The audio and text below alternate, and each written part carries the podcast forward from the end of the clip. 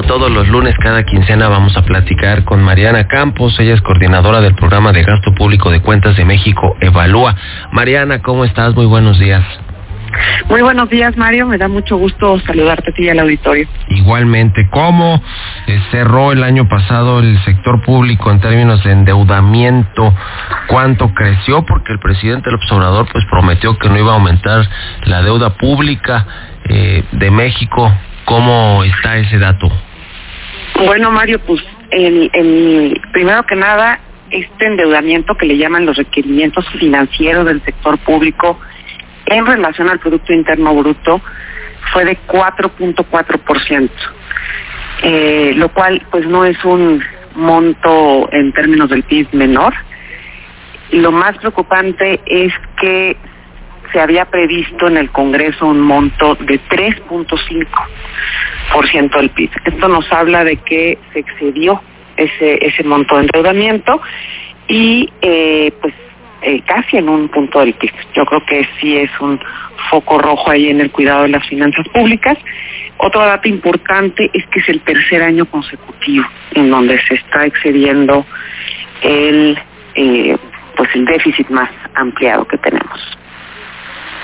Ahora, eh, eh, pues sí, sí, sí está, eh, sí está creciendo la deuda y además recientemente el gobierno también salió a refinanciar deuda en los mercados, lo que pues no habían querido hacer o, no querían hacer y, y, y está pues también este asunto del déficit público y, y los requerimientos pues ya están contemplados en el paquete económico de este año, ¿no? Y tampoco, también pues no son tan, digamos que no se ha reducido, se han mantenido, sino están al alza también.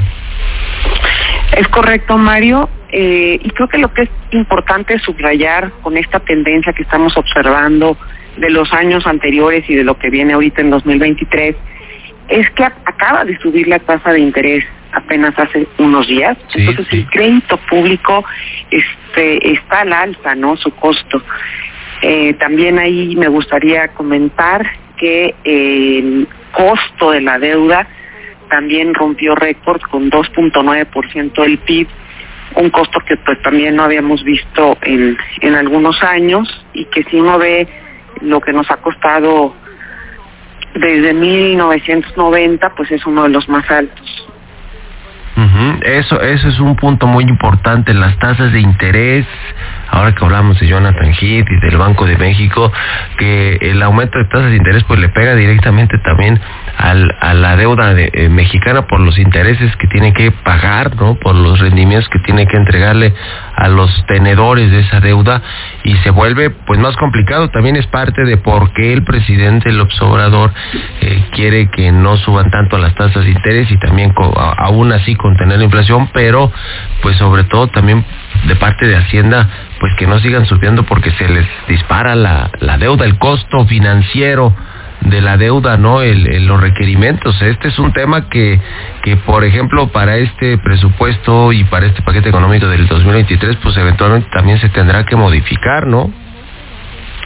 Pues, eh, pues en teoría debiera ser así. Eh, todavía no veo que comente algo públicamente el secretario, eh, porque pues apenas acaba de ser hace unos días, pero esperemos que sí tomen tomen en cuenta estas estas, eh, digamos, este nuevo costo, ¿no? Entonces, la señal me parece que es hacia el no endeudamiento y eh, o, al control, ¿verdad?, del mismo.